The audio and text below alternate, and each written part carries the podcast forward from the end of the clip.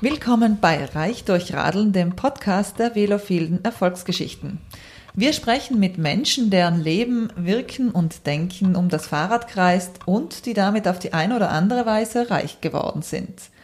Und damit wir nicht arm werden, noch ein kurzer Hinweis auf den Sponsor dieser Folge. Jan und ich bekommen nämlich seit ein paar Wochen Komplimente. Jan, welches hast du bekommen? Du hast ein schönes Hautbild, hat eine Kollegin gesagt. Und du? Bei mir war es auch eine Kollegin und zwar an einem Montagmorgen hat sie zu mir gesagt, du siehst aus wie das blühende Leben. Das hört man so an einem Montagmorgen auch nicht so oft. Na, das habe ich noch nie gehört. Zufall oder nicht, Jan und ich nehmen seit ein paar Wochen morgens das Smoothie von Athletic Greens zu uns. Jan, erklär uns doch mal, was das genau ist. Ja, wie du schon gesagt hast, das ist ein Smoothie in Pulverform. Drin sind 75 Vitamine und Mineralstoffe und ja, damit kommt man morgens schneller in die Gänge, hat länger Energie und erholt sich schneller nach dem Sport. Und die Verdauung, die wird auch besser. Also wenn du auch Komplimente magst, dann bestell dir dein Abo unter athleticgreens.com slash rdr für Reich durch Radeln. Als Hörerin unseres Podcasts bekommst du nämlich zu deinem Abo einen Jahresvorrat an Vitamin D3 und fünf Travel Packs von Athletic Greens gratis dazu. Den Link, den geben wir euch auch in die Show Notes. Und jetzt on with the show. Magda, ich habe eine Frage. Du bist ja viel am Berg. Ja. Und jetzt habe ich aber gehört, du bist keine Mountainbikerin, obwohl du ja aus den Bergen bist. Wer erzählt denn sowas? Also investigiert hast du hier. Ja, das stimmt. Mm, ich habe tatsächlich im ersten Lockdown angefangen zum Mountainbiken. Also ich hatte als Kind natürlich ein Mountainbike, weil das cool war, mit 21 Gängen. Und äh, dann ist, aber dann ist es irgendwie uninteressant geworden. Und jetzt habe ich das 2020, letztes Jahr, das erste Mal wieder probiert, so richtig im Wienerwald. Und das war eigentlich ziemlich cool. Ja, na, bei mir ist eigentlich umgekehrt. Ich ähm, habe jahrelang nichts anderes gemacht als Mountainbiken und auch nur immer ein Mountainbike gehabt. Und ähm, viele wurden gestohlen und manche gingen kaputt. Äh, ja, aber jetzt ist wieder Frühling und bin schon ganz gierig aufs Mountainbiken. Mhm. Und wir erleben ja einen Boom auch beim Mountainbiken. Und wir reden heute mit Andreas Pfaffenbichler über einen interessanten Umstand, denn viele fahren Mountainbike, aber viele wissen was nicht, Magda? Dass es eigentlich illegal ist hauptsächlich. Dass man da, wo man eigentlich, wo man, wo man fährt, also auf Forstwegen, ähm, ist es großteils nicht legal zu fahren, weil es in Österreich ähm, seit 1975 ein Gesetz gibt, das Forstwegerecht, Forstweg, Forstgesetz, Entschuldigung, das Forstgesetz und da ist der Paragraph 33 drinnen, der sagt, dass man sich zwar bewegen darf im Wald, aber nicht fahren. Das kommt aus der Zeit noch, wo es kaum Räder gegeben hat, wo Radfahren total out war und das äh, Autofahren total in war und das wollten sie im Wald natürlich verhindern. Was sie damit aber auch verhindern, ist, dass man Radfahren kann. Und deswegen ist in Österreich Radfahren auf Forstwegen und Waldwegen nur dann erlaubt, wenn es explizit erlaubt ist eben. Ja. Und das stört einen ganz besonders, nicht nur mich, nämlich unseren Gast, den Andreas Pfaffenbichler. Der ist ähm, bei der Initiative UpMove der führende Kopf und die kämpfen dafür, das Mountainbiken überall im Wald möglich zu machen. Mountainbiken legal auf allen Wegen. Ja, genau. Und deswegen, weil es jetzt schön warm wird und weil jetzt wahrscheinlich wieder ganz viele ihre Räder backen, haben wir uns gedacht, reden wir mal mit dem Andreas darüber, was eigentlich erlaubt ist und was nicht und äh, ob sich da was getan hat oder tun wird in Zukunft. Ich würde sagen, hören wir mal rein, oder? Du, du, du, du, du, du.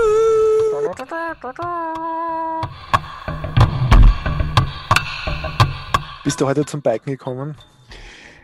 Nein, heute nicht, aber war die letzte Zeit, ich war jetzt vier Tage, ich habe vier Tage vorgebaut, damit ich heute frei habe. Was, vier Tage hast du? Vier Tage war ich jetzt Radfahren, vier Tage war ich jetzt am Bike und heute habe ich gearbeitet und weil ich den Termin da habe, habe ich mir nichts vorgenommen, aber normalerweise schaue ich, dass ich jeden Tag da auf dem Fahrrad sitze. Ah, wo fährst du hin? Ja, schlimmsten Fall ist bei mir im Keller. also, ich habe so ich habe ein Trailbike, das ist so sowas wie es der, der Danny McEskill hat, so etwas habe ich. Und wenn das Wetter ganz schlecht ist, schlecht ist, dann mache ich das im Keller und übe ein bisschen. Wow. Ja, und das, du hast, du hast Obstacles im Keller oder wie? Ja, habe ich ein paar Paletten, habe ich da und da. Aber es ist, ein ganz, es ist ein ganz kleiner Keller und sind ganz niedrige Paletten. Es ist nicht sehr aufregend. Es ist, es ist für mich aufregend genug, aber ich hoffe, zusehen sollte mir niemand. Ich muss sagen, das ist also Hut ab. Ähm, das ist ja der Traum. Ich meine, andere haben einen Wahoo-Kicker und aber du hast, du hast eine Tri-Strecke im Keller. Also. Nein, es ist keine Tri-Strecke. Ah, ja. Das sind 15, Quadrat, 15 Quadratmeter, haben wir es einmal ausgemessen, also mit Schritten ausgemessen, das sind 15 Quadratmeter. Und da beschäftigt ich mich heute halt im Winter, weil wenn sonst nichts geht, also das ist halt so eine Ausweichlösung. Mhm. Ja, oder lernt man äh, genau zu zielen, oder? Oder lernt man Genauigkeit, schätze ich mal. Oder Toleranzbereich ist nicht sehr groß. Gell? Und was ist, wenn du, wenn, wenn es das Wetter erlaubt? Also im, im besten Fall, wo fährst du da hin bei von dir weg? Ja, ich habe da in Steyr haben wir gleich den Dammberg, das ist ein, so ein Hausrevier, das ist eine eiszeitliche Endmoräne, 500 Meter Höhenunterschied von Steyr bis zum Gipfel. Und das ist eben fürs Wochenende, also für unter der Woche, eine wunderschöne Beschäftigung. Und am Wochenende bin ich meistens, das Wetter halbwegs laufen, mit einer Frau unterwegs. Wir haben ein Wohnmobil und sind wir halt unterwegs. Ja. Okay, ja. Mhm. Ja, äh, das bringt uns eigentlich gleich in Medias Res, gleich zum Thema, Andreas, weil du bist seit Jahrzehnten, würde ich jetzt mal sagen, äh, leidenschaftlicher Mountainbiker. Jetzt bist du nach dem Aussehen gegangen, gell? Nein. Na, das, was man so über dich liest, natürlich. und seit ein paar Jahren auch Vorsitzender von Upmove und setzt sich dort für die Rechte von Mountainbikern ein, weil nämlich ja. das relativ schwierig ist in Österreich, möchte man nicht meinen, aber Mountainbiker haben es ein bisschen schwer in Österreich. Kann ja, man das so sagen? Kann man so sagen. Also Mountainbiken ist provokant gesagt in Österreich eigentlich verboten und nur, man kann ja nur zusätzlich überspitzt sagen, außer es ist ausdrücklich verboten, das gibt es auch noch, es ist grundsätzlich verboten, dann gibt es noch, es ist noch ausdrücklich verboten mit zahlreichen Tafeln, also wenn man sich die anschauen will, auf, auf Facebook, You Like It, Back It, das ist eine Satire-Seite, die ist voll mit Postings über die diversesten Fahrverbotsschilder, die man sich nur vorstellen kann. Also da kann man sich ungefähr vorstellen, kann man sich eine Vorstellung darüber machen, was, was es heißt, ausdrücklich verboten. Mhm. Man muss dazu sagen, You Like It, Bike It ist seit circa zwei Jahren jetzt das, das Slogan äh, der Tourismuswerbung Österreich, ja. ähm, um äh, Radfahrer nach Österreich zu locken und das äh, ihr, ihr sagt, das stimmt nicht ganz. Nein, das stimmt auf keinen Fall. Gerade dieser Slogan ist natürlich total irreführend. Man mit You Like It, also was die, man fahre dort, wo es dir gefällt, das spielt es auf keinen Fall, sondern das müsste man eigentlich heißen, fahre dort, wo du geduldet bist oder fahre dort, wo man mit dir Geld verdienen kann, aber nicht dort, wo es dir am besten gefällt. Also für mich ist eben ein Teil des ganzen Fahrraderlebnisses, eben zu Hause zu sitzen, Karten zu, zu studieren, zu recherchieren, ist das eine mögliche Route, ja, und zu gustieren und dann eben diese Tour zu probieren, ob die eben mit der Vorstellung übereinstimmt. Und das ist normalerweise eben eines der ganz wunderbares Erlebnis. Wenn man, im Aus, wenn man im Ausland ist. In Österreich ist es meistens so, dass wenn man das einfach so vom Kartenmaterial her macht, dann ist man, steht man bei der zweiten oder dritten Abzweigung vor einem Fahrverbotsschild und kann nicht weiter. Das ist eben das, was eigentlich das Lästige ist in Österreich, dass man gegängelt wird oder einfach nicht ernst genommen wird oder wo einfach das Bedürfnis des Mountainbikers nicht entsprochen wird. Ne? Hm. Jetzt gibt es ja auch dieses Prinzip, ähm, der Wald gehört allen. Das klingt ja auch sehr schön. Das ist ja, glaube ich, auch im Gesetz irgendwie so verankert. Na, das ist im Gesetz. Na, das, im Gesetz ist es folgendermaßen geregelt. Also, ich meine, es gibt in Österreich das Fußgesetz seit 1975. Das ist in der damaligen Alleinregierungszeit der sozialistischen, damals noch sozialistischen Partei Österreichs entstanden. Und damit, äh, darin hat man geregelt, dass der Wald vier Funktionen hat. Eine Erwerbsfunktion für den Grundeigentümer, eine Wohlfahrtsfunktion, eine Schutzfunktion und eine äh, Erholungsfunktion. Und um der Erholungsfunktion gerecht zu werden, wurde das freie Betreten des Waldes in einen eigenen Paragraphen festgeschrieben und ausgenommen wurde damals eben das Befahren. Aber 1975 hat kein Mensch daran gedacht, dass das Radfahren auf Vorstraßen oder auf Wegen einmal ein Thema werden könnte. Und darum wurde Fahren einfach allgemein gefasst und wahrscheinlich, also mit Sicherheit, mit Autofahren verbunden. Und dieser Eingriff, also dieser Eingriff in das, das war ja eine Revolution, dieses Freibetretungsrecht. Das ist ja etwas, wofür die alpinen Vereine und die Erholungssuchenden 100 Jahre gekämpft haben. Das ist ja, der, der Wald in Österreich ist eben bis auf 20 Prozent im Privateigentum, die restlichen 20 Prozent sind Bundesforste. Das war eigentlich Eigentum, der, des, das war Habsburger Eigentum. Das waren 20 Prozent, die eben bei der 1919 bei der, in der Ersten Republik, als die Habsburger ins Exil, geschickt wurden, in Staat, Staatseigentum übernommen wurden und alle anderen 80 Prozent blieben bei den ursprünglichen Eigentümern.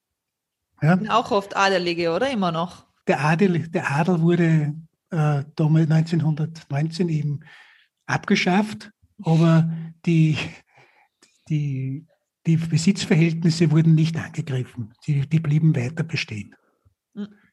Es kamen dann zwar im Zuge der 1920er Jahre gab es dann äh, Reformen, da gab es dann Tourismusgesetze, wo eben äh, dann irgendwelche, äh, wo eben geregelt wurde, es muss ein, frei, ein Weg zumindest freigegeben werden auf jeden Gipfel, dann ist die Zone oberhalb der Baumgrenze, das wurde überhaupt zum Allgemeingut erklärt, also das gab es ein allgemeines Betretungsrecht, aber im Wald selbst, also Schwammel suchen, Bären suchen, äh, auch das Gehen auf Wegen ja, war immer äh, war grundsätzlich verboten und nur dort erlaubt, wo es eben zum Beispiel ein Servitutrecht gab für einen bestimmten Weg. Sonst war alles, was Wald ist, Privateigentum mit der gleichen Qualifikation wie, wie ihre Wohnung.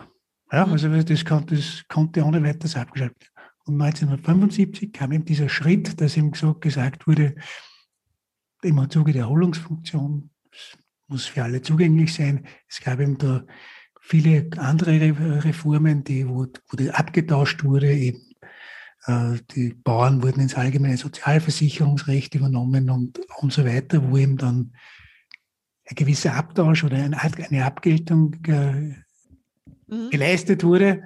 Aber die, dieser, diese, dieser Eingriff war Bestand, dass man gesagt hat, okay, das ist jetzt äh, erledigt, also praktisch die aus dem Wald kann niemand mehr geschickt werden. Aber leider gab es ihm damals noch keine Fahrräder oder, oder nicht, Fahrräder wurden nicht als, als Erholungsmittel oder äh, als Zweck Hat man einfach vergessen wahrscheinlich. Ja, in Österreich hat man vergessen. Äh, es äh, gibt ähnlich lautende Gesetze eben in Deutschland und da ist eben das Radfahren äh, mit aufgenommen worden, gleichzeitig auch mit Reiten. Mhm. Ja, das Reiten ist ja gleich wie Radfahren in Österreich auch verboten. Aber in Deutschland ist das äh, ganz selbstverständlich, dass man Reiten und Radfahren, das ist da gleichgestellt. Und das ist eben das Dilemma, das wir in Österreich haben.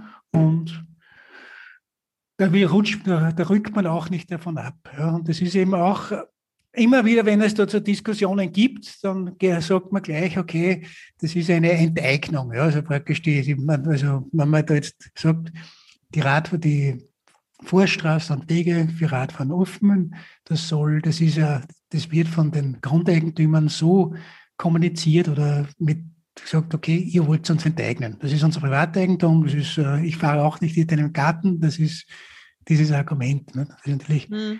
Komplett an den Haaren vorbeigezogen, weil man, es gibt äh, Eingriffe in, je, in jegliches, also jegliche Form von Eigentum gibt es bestimmte Eingriffe. Nicht? Wenn, ich eine, wenn ich ein Haus habe und, und Mietwohnungen habe, dann gibt es da ein Mietrecht, wo ich auch nicht einfach machen kann, was ich will. Wenn ich ein Haus habe in einer, in einer Altstadt, ja, dann habe ich Vorschriften, wie die Fassade zu gestalten ist, wie das Dach zu decken ist, welche Fenster einzubauen sind. Es gibt natürlich dann Gegenleistungen von der Allgemeinheit, die da, die da damit äh, abgefedert ist. Aber es gibt einfach gewisse Auslagen, Auflagen. Und es ist ganz normal, dass eben bestimmte Formen von Eigentum einfach nicht uneingeschränkt oder so zu so zu verwenden sind wie eine Kaffeetasse, sondern das ist halt was, das ist halt etwas, wo, die Allgemeinheit ein Interesse daran hat und da muss eben das Eigentum auch der Allgemeinheit nützen, damit, und so ist es beim Wald auch. Ne? Darf ich da gleich nachhaken? Ähm, jetzt, äh, du hast gesagt 20 Prozent Bundesforste. Da bin ja, ja ich der Eigentümer, ich bin ja der Steuerzahler. Ja. Wieso darf ich jetzt dort nicht? bei den Bundesforsten, die, sie, sie sehen sich auch als, äh, die Bundesforste sind interessanterweise auch bei der Interessensvertretung der größten Grundeigentümer dabei und sie sehen sich auch als, äh, als Wirtschaftsfaktor. Ja. Meine, bei den Bundes, die Bundesforste haben die Auflage, hier zu wirken. Bei den Bundesforsten gibt es auch ein großes Entgegenkommen. Aber die Bundesforste sind nicht die, die sagen, okay, äh, unsere Vorstraßen und Wege sind frei, sondern die, las, die lassen sich das auch auf Landesebene abzahlen. Also praktisch die, bei die Bundesforste kann man jetzt sagen, oh, da, das ist ein schöner Übergang, da wäre, ist für Radfahrer interessant, sagen sie, überhaupt kein Problem. Laufmeter 4 Euro oder so irgendwas, das heißt, oder 40 Cent, Kilometer, Kilometer 400 Euro pro Jahr und uh, das kann man, dann kann man da Rad fahren. Das wird auch von den, wird auch von den Ländern bezahlt, wird auch als Schmähwirk gemacht und das funktioniert so. Natürlich, was ist die Folgewirkung? Der Private nebenbei, der sagt, oh, Bundesforste bekommt bezahlt, ich will auch bezahlt haben. Ne? Das ist ja super, super, ja, super Effekt. Das hat einen Nachahmer-Effekt im Grunde, aber es ist, kostet halt Geld. Ja, das Interessante ist aber jetzt, auch wenn das tritt auch in, Oberösterreich, also in meinem Heimatbundesland besonders auf. Da sagt ihm, okay, der Bürgermeister hätte das Geld, dass er den Übergang frei macht, aber der Grundbesitzer sagt, nein, will ich nicht, weil ich habe da das verpachtet für die Jagd und praktisch, wenn ich jetzt da 200, 300, 1000, 2000 Euro bekomme, dann ist das nur ein Bruchteil von dem, was ich von der, von der Jagdpacht bekomme.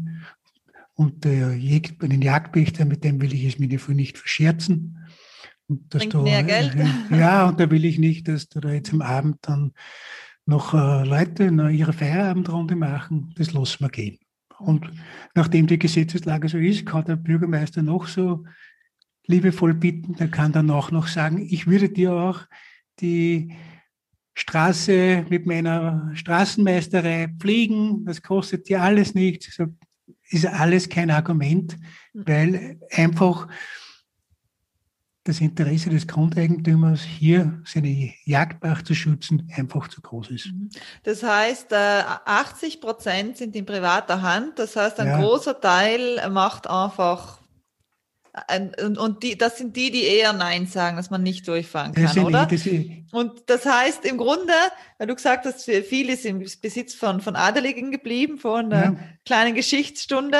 Das heißt eigentlich, die Adeligen machen den Radlfahrer nur den, das Leben schwer. Das ist ein Problem mit, den, mit dem alten Adel und mit den Besitzstrukturen. Aber es ist natürlich auch so, dass äh, es auch große nicht ackerlige Grundbesitzer gibt, die auch genauso die äh, Interesse daran haben, ihre Jagdpächter zu schützen. Und das, das vermischt sich jetzt. Aber die, hm. die adelige, es ist schon klar, dass die adelige Grundstimmung, also das ist, es ist noch so etwas, gerade auch in Verbindung mit der Jagd, hier fühlen sich die Grundbesitzer über, also, no, hier spürt man halt noch seine Macht. Ja. Also ja. Die, die, es ist noch etwas, es ist eine Tradition, die sonst, die sonst verloren gegangen ist, aber hier kann man halt noch eine gewisse Riten und gewisse, gewisse soziale Mythen einfach noch weiterleben. Nicht? Also,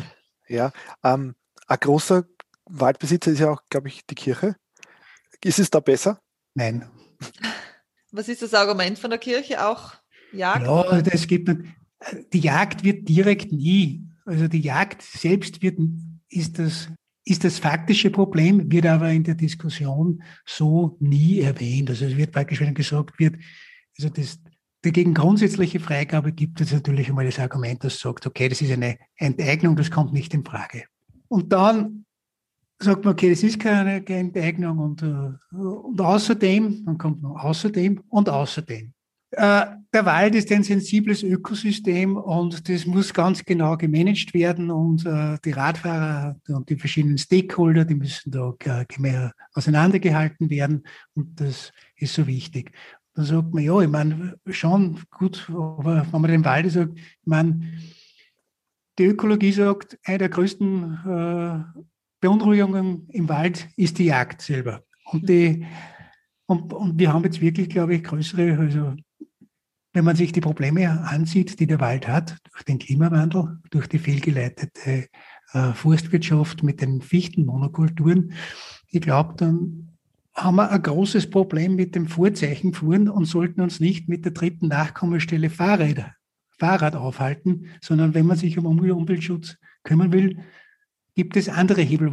Wenn man so etwas dann sagt, dann ist man eigentlich, dann berührt man ein Tabu ja, dann ist man ein Radikaler, dann, dann stirbt, also reißt die Gesprächsbasis ziemlich schnell ab. Also das ist mhm. etwas, das, das will man, auf dieser Ebene will man gar nicht diskutieren, sondern mhm. sondern man hat einfach zu akzeptieren, dass das äh, nicht gewollt ist. Das heißt, äh, du hast mal, Ria sagt ja auch, dass sie einfach äh, großteils, wenn ihr den Sport ausüben wollt, dann, dann seid ihr einfach illegal unterwegs, weil anders geht's nicht. Anders äh, geht's nicht, nein. Ja. Wie oft äh, bist du denn schon gestraft worden oder erwischt worden?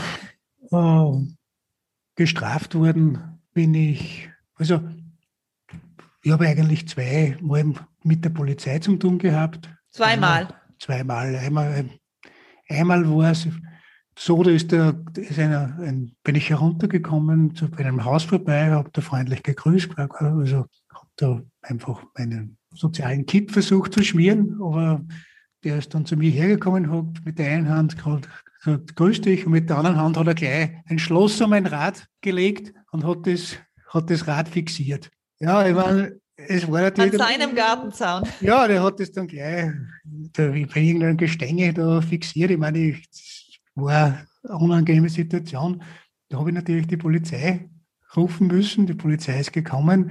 Die hat halt das dann kalmiert. Nicht? Ich meine, die haben den, dürften den schon gekannt haben. Die haben dann die richtigen Knöpfe gekannt, die zu drücken sind, um den Herrn wieder in die richtige Lage zu bringen. Und dann habe ich mein Fahrrad bekommen. Also das war eins. Und das zweite Mal, also wo es auch äh, bis zur Polizei gegangen ist, das war im äh, ist eben eh ein bekannter Grundbesitzer hier in Oberösterreich. Das ist auch, da ist auf der einen Seite der Stausee, auf der anderen Seite die Autobahn und dazwischen geht die Forststraße, die zu einem Teil der Bundesforste gehört und zu einem kleinen Stück über sein, noch über sein, über sein Grundstück gehört. Und dieses kleine Stück, das verteidigt er halt mit Zähnen und Klauen. Und wenn man ihn da erwischt, dann kann man halt da im Pech als Pech haben und das ist auch so weit eskaliert, dass, er halt, dass halt die Polizei gekommen ist.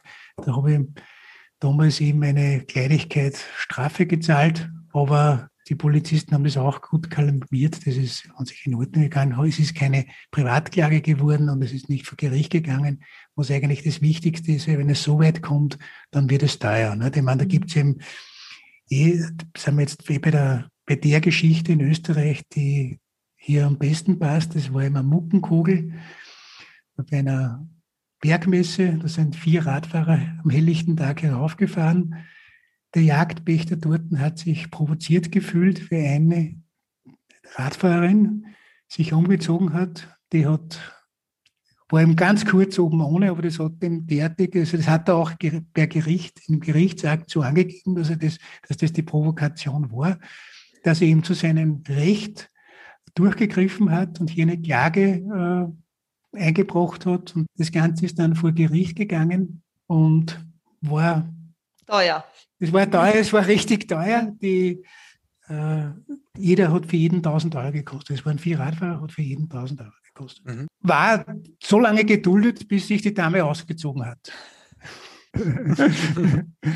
Ja, also war, war, so lange, war so lange geduldet und mhm. dann hat es praktisch, das ist eben das Absurde an der Situation, also es geht da nicht, natürlich gibt es in jedem Land gibt es Diskussion, immer wieder Diskussion darüber, soll man hier Rad fahren, ist das gut, sollte man das nur für Fußgänger äh, frei halten. Diese Diskussion, Diskussion gibt es immer wieder und Normalerweise wird die halt dann irgendwie, gibt es halt dann sachliche Argumente, die abgewogen werden und dann kann es eben dazu kommen, dass man sagt, okay, und diese Strecke, da fährt man nicht mit dem Rad. Ist ja okay, kann man, wenn man das begründet und ordentlich ausmacht, ist es alles kein Problem. in Österreich hat das eben überhaupt nichts mit einer sachlichen Grundlage zu tun, sondern das hängt eben, wie hier in diesem Beispiel oder auch bei meinen Beispielen, überhaupt nicht an irgendwelchen, an irgendwelchen faktischen Gründen, sondern es liegt eben oft einfach in der persönlichen Befindlichkeit des Grundbesitzers.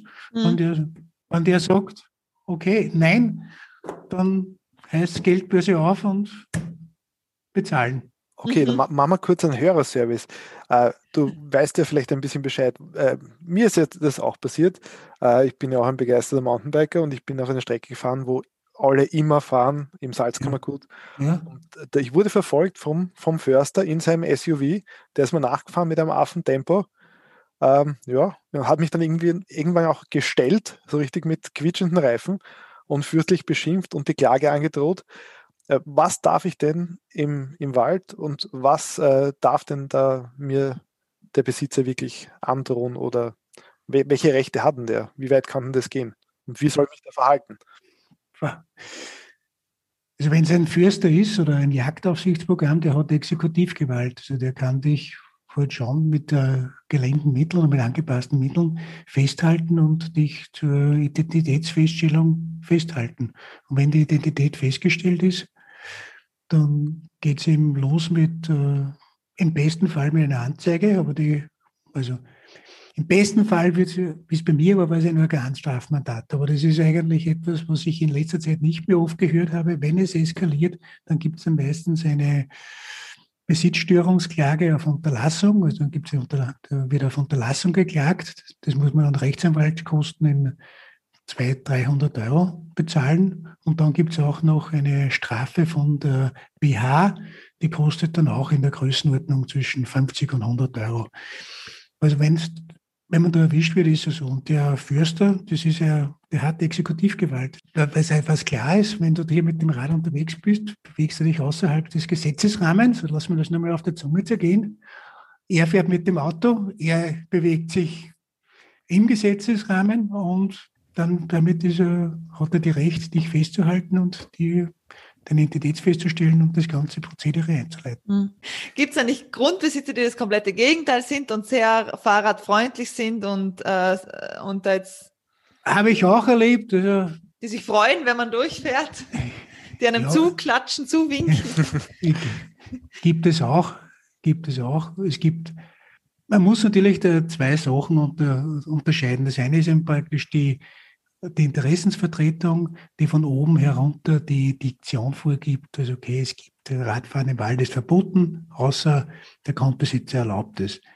Vielen kleinen Grundbesitzern, denen ist das egal, denen haben, die sind keine Jäger, die sind teilweise selbst Radfahrer, die, aber das ist jetzt nicht etwas, was äh, äh in der Meinungsbildung in der Klientel mitmacht, aber das ist etwas, auf die, auf die stoßt man natürlich auch. Ich meine, ich habe zum Beispiel auch im Rahmen der von Lecker, wie wir die Aktion gemacht haben, kennengelernt, einen, die, die Steiermärker Großgrundbesitzer, die teilweise wirklich kooperativ waren. Da hat es ihm auch eine Konferenz gegeben, die hat der seinerzeitige Land, der, der Landesrat Seitinger, der Agrarlandesrat eingeleitet, ist leider im Sand verlaufen, aber die Gespräche, die waren okay. Das waren, die hätten auch ein schönes Ergebnis gebracht, aber leider ist sie dann von der Politik nie aufgegriffen worden und umgesetzt worden. Hm. Aber äh, also, wenn man sich zusammensitzt und das war, dann kann man ohne weiteres konstruktiv irgendetwas aushandeln. Also das waren Gespräche, wo man, wo Alpenvereine und Naturfreunde dabei waren, wo von der wo die Eingangsparameter von, von klar waren. Also der Grundbesitzer haben gesagt, okay, wir wollen keine Gesetzesänderung.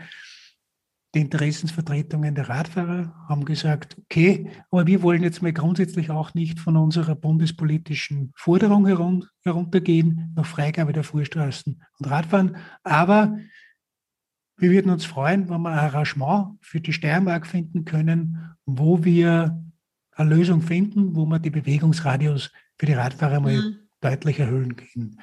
Niederschwellig, manchmal ein bisschen einfacher vielleicht, weil äh, ihr habt ja eigentlich auch die Unterstützung von den Grünen, oder? Und jetzt sitzen die in der Regierung. Sich da schon was Positives entwickelt?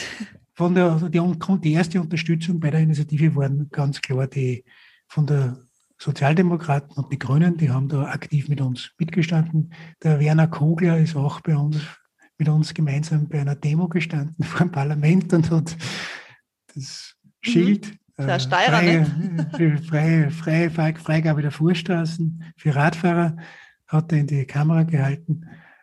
Aber das ist jetzt anscheinend eine, eine Abmachung in der Koalition, dass hier äh, stillgehalten wird. Hier gibt es keine ich habe dann auch noch, wir haben dann nach der Wahl mit der Nationalratsabgeordneten Kontakt gehabt, aber das sind Dinge, die Gespräche, die im Sand verlaufen, weil eben hier die ÖVP einfach zu stark mauert und äh, die, die, das Problem ist anscheinend für die Grünen zu weit in der Priorität nach hinten gereiht ist, dass, dass, dass, dass hier irgendein Abtausch passieren könnte. Also eins ist klar, also auf Gesetzgebungsebene, solange die Machtverhältnisse so sind, wie sie jetzt sind, also sprich, dass die ÖVP die Kanzlerpartei stellt, wird sich hier nichts ändern. Sobald das einmal anders ist, bin ich mir sicher, dass hier mhm. Bewegung in die, in die Sache kommt. Ja. Ich meine, jetzt hat es ja durch die Pandemie natürlich auch ein bisschen eine Prioritätenverschiebung gegeben, natürlich. Aber äh, es hat da einen wahnsinnigen mhm. Radboom gegeben. Ähm, merkst ihr, merkt ihr das irgendwie Na, im Zulauf? Das oder merkt man nicht. Also was wir merken, ist äh, die negative Presse, also praktisch die Jagd und die, die Forst. Äh, Interessensvertretungen schalten hier, also äh, egal ob das jetzt Radfahrer sind oder Wanderer, also im Winter sind wir, ist jetzt, wird jetzt massiv gegen Skitourengeher lobbyiert, also in der Steiermark tauchen so Schla Schlagzeilen auf wie Skitouren gehen ist das neue Mountainbiken des Winters oder Skitouren gehen ist das Mountainbiken des Winters. Das, und wobei praktisch gleich mit der Konnotation gespielt wird. Also Mountainbiken ist sowieso das Furchtbarste, was es überhaupt gibt. Ne? Und wie man anscheinend mhm. greift das oder praktisch in einem bestimmten Klientel, also kleine Zeitung, Überschrift, da dürften solche Überschriften greifen, weil sonst würden sie das nicht so texten. Ja? Mhm. Wie ist denn jetzt die Situation in Österreich? Wie kannst du eine Zahl nennen, wie viele legale Mountainbike-Kilometer haben wir denn in unserem schönen Land, wo, wo der Tourismus ja äh, uns immer also erzählt, wie toll das Mountainbike die offiziell, ist. Ähm, die offizielle Zahl, was vom äh, Bundesministerium für Land- und Forstwirtschaft verlautbart wird, ist sind 27.000 Kilometer. Ja, ganz Österreich. Ich habe mal die Mühe gemacht und habe das uh, untersucht, was da jetzt wirklich an Strecken ist. Da bin ich draufgekommen, also an Straßen und Wegen, die nicht für den öffentlichen Verkehr freigegeben sind, ja, haben wir 10.000 Kilometer circa in Österreich. Von den anderen 17.000 Kilometer, die sind entweder Radwege oder also normale Radwege oder Güterwege, oder einfach ganz normale Straßen, wo man mit dem Auto auch fahren kann. Aber es sind 10.000 Kilometer, circa 10.000 Kilometer, die nicht für den öffentlichen Verkehr freigegeben sind in Österreich, die offiziell befahrbar sind. Also gerade da man weniger als, also fast ein Drittel nur. Wie ja, hast du das nachgemessen? Nein, ich habe ich hab, abgefahren. Ich habe, es gibt Seiten, es gibt äh, Seiten von jedem Bundesland, wo man nachschauen kann, wo, das, wo das ist. Und bei Tirol, für Tirol und Steiermark gibt es die Angaben auf dem Meter genau. Das ist eh gut die Hälfte, auf die ich gekommen bin, in diesen Ländern. Das gleiche ist in Oberösterreich, da sind es auch nochmal 700, gute 700 Kilometer gewesen. Und in der Steiermark äh, habe ich mir eben alles, gibt es eine Liste vom, eine Liste vom Tourismusverband, da habe ich mir angeschaut, die wäre relativ lang, da habe ich mir, sind glaube ich 200 Touren oder was gewesen, die habe ich mir 50 angesehen und habe mir an den 50 dann, die habe ich zufällig herausgelesen und habe an den 50 mir angeschaut, was ist da öffentlich und was ist da privat, was ist da nicht öffentlich. Und da bin ich eben von den Gesamtkilometern, äh, die freigegeben sind, habe ich dann rückgeschlossen auf das, was da in der Steiermark zur Verfügung steht. Das sind, glaube ich, also, irgendwo 700 Kilometer vielleicht in der Steiermark. Aber weil wir, wir reden jetzt eh die ganze Zeit von Forstwegen, jetzt nochmal, äh, es gibt ja, es geht ja um Forstwege, aber die Mount Mountainbike macht ja Spaß, wenn man ein bisschen Offroad oder Single Trail fahrt, oder? Wenn ich das richtig ja, also Wege, ich sage immer, Vorstraßen und Wege. Also ich, ich, spreche immer, ich spreche immer auch von Wegen. Das ist selbst, ja. selbstverständlich. Ja. ja, Wege sind aber mit Wege ist gemeint dann ein schmales Wegerl oder. Das, was halt, äh, was im Auge des äh, Radfahrers noch äh, fahrbar ist. Ne? Okay, aber das ist das Spannendste eigentlich. Also die gehören da dazu. Okay, das ist aber eigentlich das eigentlich Spannende, oder? Das ist für, für mich das Spannendste. Es gibt aber auch genug Leute, denen genügt es auch, wenn sie auf der Vorstraße fahren können. Also das ist etwas, was ich auch, was ich auch verstehe. Aber hm. die Mehrzahl der österreichischen Mountainbiker, glaube ich, ist auch einfach nur auf Vorstraßen unterwegs. Ich bin da eher beim Andreas. Für mich ist die Forststraße zum Rauffahren, aber, zum, aber dann möchte ich auf den Single Trail. Und da weiß ich nicht, ob du meine Einschätzung teilst, aber ja. ich fahre natürlich im Wienerwald, zwangsweise, weil ich, äh, weil das ist mein Radius. weil die dich der ja. Storch da abgesetzt hat. ähm, da, da, bemerke ich doch, dass viele Wege auch schon ziemlich ausgefahren sind. Also ähm, Ende des Frühlings ist dann von ähm, der Erdschicht nichts mehr da und es sind nur noch Wurzeln und Steine Siehst du das auch so? Ist es vielleicht manchmal doch zu viel an Mountainbikern? Interessante Frage. Also hast du schon mal überlegt, äh, auf der Autobahn, wenn da viel gefahren wird, was wird dann gemacht? Dann wird eben die Autobahn ausgebessert. Da wird nicht gesagt, okay, wir dürfen weniger, wir müssen weniger auf der Autobahn fahren, weil der, der Verkehr macht Schäden auf der Autobahn. Und wenn äh, Wege sind und die viel befahren sind, dann müssen die eben auch hergerichtet werden. Aber ein, ein, benutzter, ein benutzter Weg wird abgenutzt. Egal, ob das jetzt der äh, Radfahrer ist oder ein Mountainbiker ist. Ich bin jetzt auch witterungsbedingt wieder viel wandern gegangen. Wenn ich da in Steyr auf die Hütten gehe, Schoberstein oder ja, dann ist, ja, kennst du, kennst du vielleicht. Oh ja, ja. Schoberstein. Aber ja. da, da, sind nicht viele Den kenne ich, ja. Da sind nicht viele Rad, da sind nicht viele Radfahrer unterwegs, aber der Weg ist trotzdem schlecht, weil einfach wenn hunderte Leute am Tag hier gehen und, und, dann wird einfach der Weg abgenutzt. Das ist ja das, ist, ist eben so. Man, es, es muss ja nicht jeder Weg äh, mhm. eine komplette Autobahn sein. Man, das Schöne an Wegen ist ja oft, dass der, wenn man zu Fuß unterwegs ist, dass der Weg eine Patina hat, dass der Weg nicht, eh, nicht kinderwagentauglich ist. Deswegen dem geht man ja auf den Berg, weil man einfach äh, mhm einen, einen halbnatürlichen Untergrund haben will. Aber wenn ich jetzt zum Beispiel, wenn ich auf den Berg gehe und mir kommt ein, ein Mountainbike-Fahrer auf so einem schmalen Weg entgegen, dann kommt halt, kommt halt, wird halt der Platz ein bisschen eng irgendwann. Ja. Das ist einfach auch von Seiten von Wanderern immer wieder. Wenn es zu viel ist, ist es zu viel. Aber die Frage ist, ist wann ist es zu viel? Ne? Das muss man natürlich klären. Also in Oberösterreich ist es eher so, dass das kein Problem ist dass dort, wo Rad gefahren wird auf den Wegen, dass die Frequenz der Wanderer so gering ist, dass man sich nicht in die Quere kommt. Das ist natürlich in unmittelbarer Umgebung von Linz, also wenn ich kann jetzt wenn ich ganz Oberösterreich, wenn ich auf der Fläche gesprochen, kann natürlich in der Umgebung von Linz ist das natürlich anders, genauso wie es in der unmittelbaren Umgebung von Wien anders ist. Dass hier natürlich ein bestimmter Druck auf die Natur da ist, ist ja komplett klar. Ich meine, Wien wächst dann im Jahr um 20.000 Einwohner, das ist die, die halbe Größe von Steyr. Also, und die Leute, die, die, die Gegend, die, rund, die, die Natur rundherum wird aber nicht mehr. Also praktisch aber die Leute, das Recht auf den Genuss und die, und die Recht auf die, auf die Erholung, denn das muss, das brauchen die Leute. Ja, jetzt müssen wir aber eine Lanze fürs Mountainbiken also schon brechen. Also das ist ja natürlich in Wirklichkeit einer der schönsten Sportarten überhaupt und mit den allerschönsten Naturerlebnissen, sage ich jetzt in 25 Jahren Erfahrung.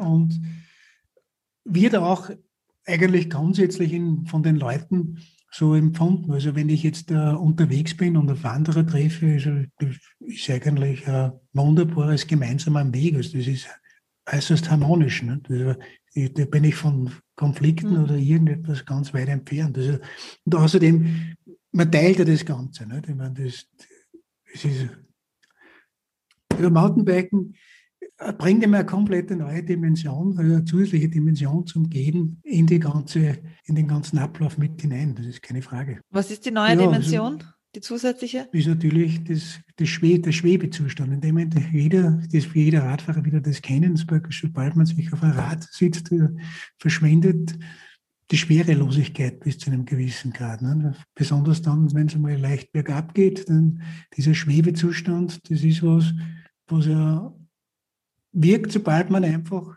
die ersten zwei, drei Umgebungen gemacht hat. Also ich spüre das einfach so. Ich glaube, dass das vielen, vielen Kollegen so geht. Was ist für dich das Besondere am Mountainbiken? Bist du, bist du eher der Bergauffahrer was, oder ist es ist das, also, das Coole, das Bergabfahren?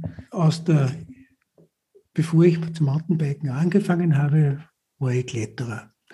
Und das ist eben dann ein bisschen eingeschlafen mit der beruflichen Karriere, die dann passiert ist, habe ich nicht mehr so viel Zeit gehabt. Das, das Niveau war nicht mehr zu halten. Und außerdem hat mir dann, ich wollte, was mir aber immer gefallen hat, war das in der Natur und das Bewegen und eine gewisse Geschicklichkeit ausleben.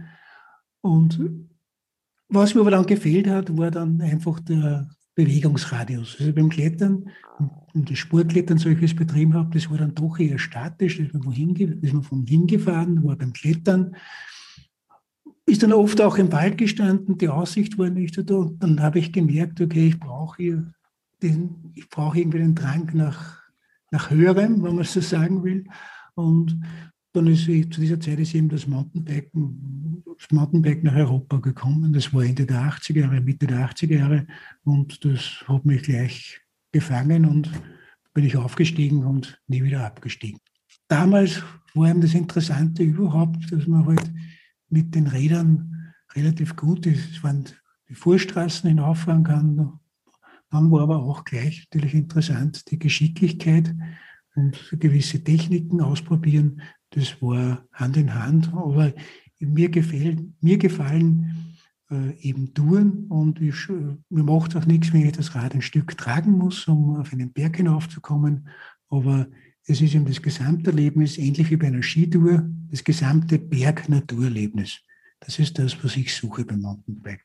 Das heißt, du bist auch gern hochalpin unterwegs, also weil wir, wir reden ja, ja, ständig von Forststraßen jetzt, aber eigentlich geht das Mountainbiken ja. viel weiter als äh, Forststraßen, sondern ja. auch Trails, äh, Gipfel, Gipfel, Gipfel Almen. Ja, das gehört auch dazu, ne? selbstverständlich. Ja. Ich meine, da wird es aber jetzt eigentlich da oben jetzt mal noch mal ganz kurz zurückzukommen zum ersten Thema. Äh, wie ist es auf Almen? Die gehören ja Bauern oder, oder ja. Gemeinschaften. Die Almen müssen ja auch, die Almen werden, sind ja erschlossen durch Vorstraßen. Also da gilt eigentlich bis zur Baumgrenze ist alles Forstgesetz und da ist das grundlegende Betretungsrecht gilt eben vom, vom Forstgesetz. Über der Baumgrenze gibt es bundesweit bundesländerspezifische Regelungen. Tirol, Steiermark ist äh, mehr oder weniger das Land, das, das ist ein freies Land, da kann man, hat man freies Betretungsrecht. In Oberösterreich wäre zum Beispiel das Radfahren oberhalb der Baumgrenze laut Gesetz überhaupt verboten. Also es ist, kommt drauf ja, an, aber also, ähnlich streng wie drunter.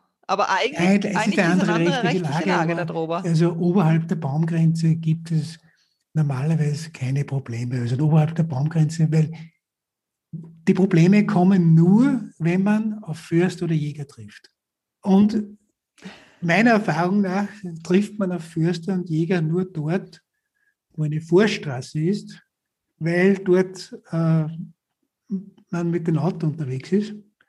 Aber sobald man super, so, sobald. Geh faul, die ja, Jäger. Ja, ich, ich, ich habe die romantische Vorstellung, wenn ich Förster wäre, ja, da würde ich natürlich mit dem Mountainbike herumfahren, wenn es darum geht, jetzt den Forst zu inspizieren, schauen, welcher Baum kaputt ja. ist, da genügt eine Spraydose. Das kann ich auch am Mountainbike machen. Warum gibt es das eigentlich nicht? Das ist ja viel umweltschonender, viel forstfreundlicher. Genauso die Jagd ist auch, ist, ja. auch, ist, ist leiser. Gibt es einen, gibt's, äh, gibt's beradelte Förster oder beradelte äh, Jäger? Nicht in Österreich, aber in der, in der Schweiz ist es eben anders. In der Schweiz, also in Österreich ist das Image oder die fühlt sich der Jäger als Besitzer, als Grundherr. Ja, einfach durch die Jagdpacht fühlt er sich als Grundherr. Das Herr über Leben und Toten, Herr über Leben und Toten. Das sagt, das sind meine Tiere. Das ist meine, meine, mein Rotwild. Er sagt nicht Hirsch, sondern er sagt mein Rotwild. Ja. Und so sieht es der Jäger. Das ist, der, das, ist der, das ist sein Grundbesitz. In der Schweiz ist das anders. In der Schweiz äh, so, nimmt man äh, eine Lizenz, ein Patent. Da kann man dann jagen gehen, aber nicht wie in Österreich von Mai bis Dezember, sondern zweimal zwei Wochen im Jahr. Und äh, dann muss man aber mit dem Rad fahren, weil praktisch nur weil man ja die Jagdlizenz hat, heißt das noch lange nicht, dass man auf der Vorstraße mit dem Auto fahren darf, sondern da fährt man, muss man halt dort, wo man das, das Wild schießen will, muss man halt schauen, dass man zu Fuß oder mit dem Rad hinkommt. Und das Rad ist dort einfach, steht außer Diskussion, dass man auf Vorstraßen oder, oder Wegen Radfahren kann in der Schweiz. Also das ist etwas, es gibt natürlich wie immer die Ausnahme, aber grundsätzlich ist es in der Schweiz komplett normal, auf Vorstraßen und Wegen Rad zu fahren. Ja. Äh, verrätst du uns äh, deine Lieblingsstrecke in Österreich? Meine Lieblingsstrecke in Österreich verraten. Ist sie geheim? Also in Oberösterreich gibt es praktisch, wo ich in Oberösterreich fahre, ist das alles verboten. Das ist grundsätzlich alles verboten. Das heißt, du bist eigentlich komplett im falschen Bundesland geboren worden. Ich bin, ich bin vom Storch falsch abgesetzt worden, ja, könnte man so sagen. Aber ich glaube, das betrifft viele Österreicher. Also da bin ich, da bin ich sicher nicht alleine drauf. Wenn du es dir aussuchen könntest, wo würdest du werden? Hätte dich der Storch absetzen sollen? Ich bin geprägt vom Gardasee. Ja. Also das ist etwas, wo ich zum, das war Ende der 80er Jahre eben der große Vergleich, der große Unterschied zu Österreich, das war eben die totale Freiheit.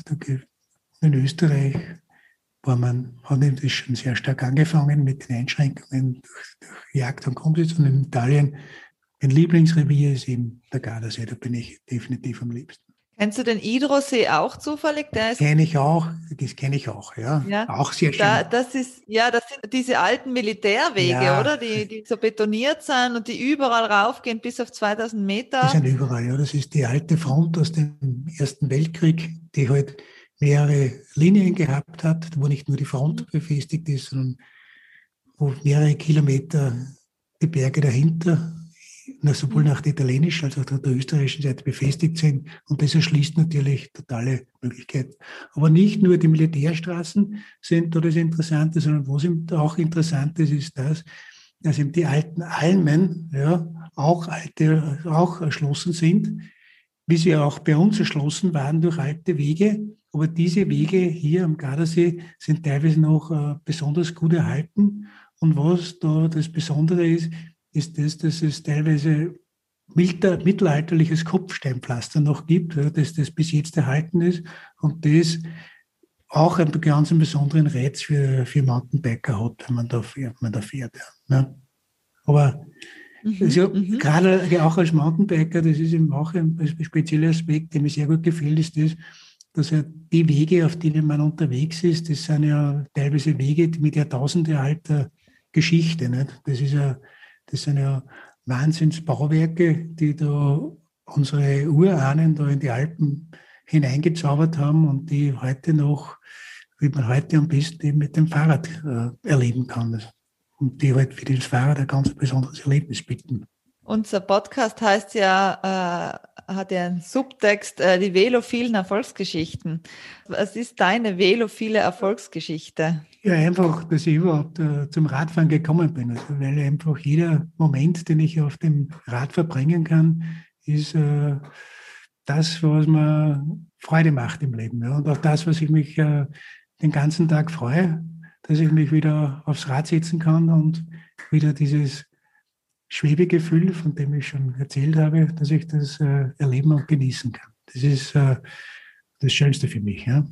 Das ist das, was dich reich gemacht das ist hat. Natürlich reich durch Radeln. Das Schöne vom Radfahren ist das überhaupt am Weg zu sein. Also praktisch wenn wir auf der, sich auf den Weg machen, auf dem Weg sein. Das ist eigentlich das Thema vom Radfahren und sich immer wieder auf den Weg machen und immer wieder auf neu aufzubrechen, immer wieder sich freuen darauf, neu aufbrechen zu können. Das ist etwas, was ja, wenn man von so einem Radfahrer ja das ganze Leben begleitet und wo man sich immer, wo man immer etwas hat, worauf man sich freuen kann. Das ist für mich eigentlich das Positivste. Und jetzt geht's wieder los, oder? Jetzt geht's wieder los. Ja. Jetzt brauche ich, kann ich das Kellerabteil verlassen. Jetzt kann ich wieder in die Frühlingssonne hinaus. Eigentlich ist es ein sehr schöner Abschluss. Ja. Ein guter Rausschmeißer in den Frühling. Und du hast mir natürlich jetzt ähm, lange Zähne gemacht und morgen bin ich im Wald. Darauf kannst ja, du wetten. Leider Leider ist es für ein Rendezvous ein bisschen zu weit weg gewesen, aber sonst hätte ich mich gefreut, wenn wir gemeinsam eine Runde drehen hätten können. Na, im Sommer bin ich am Attersee. Vielleicht ähm, fahren wir auf die Eisenau gemeinsam. Das wäre eine tolle Sache, auf das würde ich mich freuen. Das ist ja super geil da. Und du bist auch dabei? Ich wäre auf jeden Fall dabei, wenn das eine ja. Einladung war. Ja, das müssen wir unbedingt machen. Würde mich sehr freuen. Ja, cool. Ja? Super, cool. Ja, Andreas. Vielen Dank. Ich bedanke mich. Ich bedanke mich. Das war eine neue Folge von Reich durch Radeln. Schön, dass ihr mit dabei wart. Ihr findet uns auf allen gängigen Podcast-Plattformen und auf unserer Webseite www.reichdurchradeln.at. Die Musik kommt von MC Broco. Wir freuen uns über euer Feedback.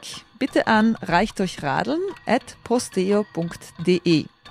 Bei dieser Gelegenheit bedanken wir uns bei unseren Kooperationspartnern, dem Fahrradmagazin Drahtesel, sowie bei der radfahrenden Organisation Argus. Eine Bitte zum Schluss. Shared und liked uns in euren sozialen Netzwerken und abonniert den Drahtesel und unterstützt damit eine radfreundliche Verkehrspolitik in unserem Land.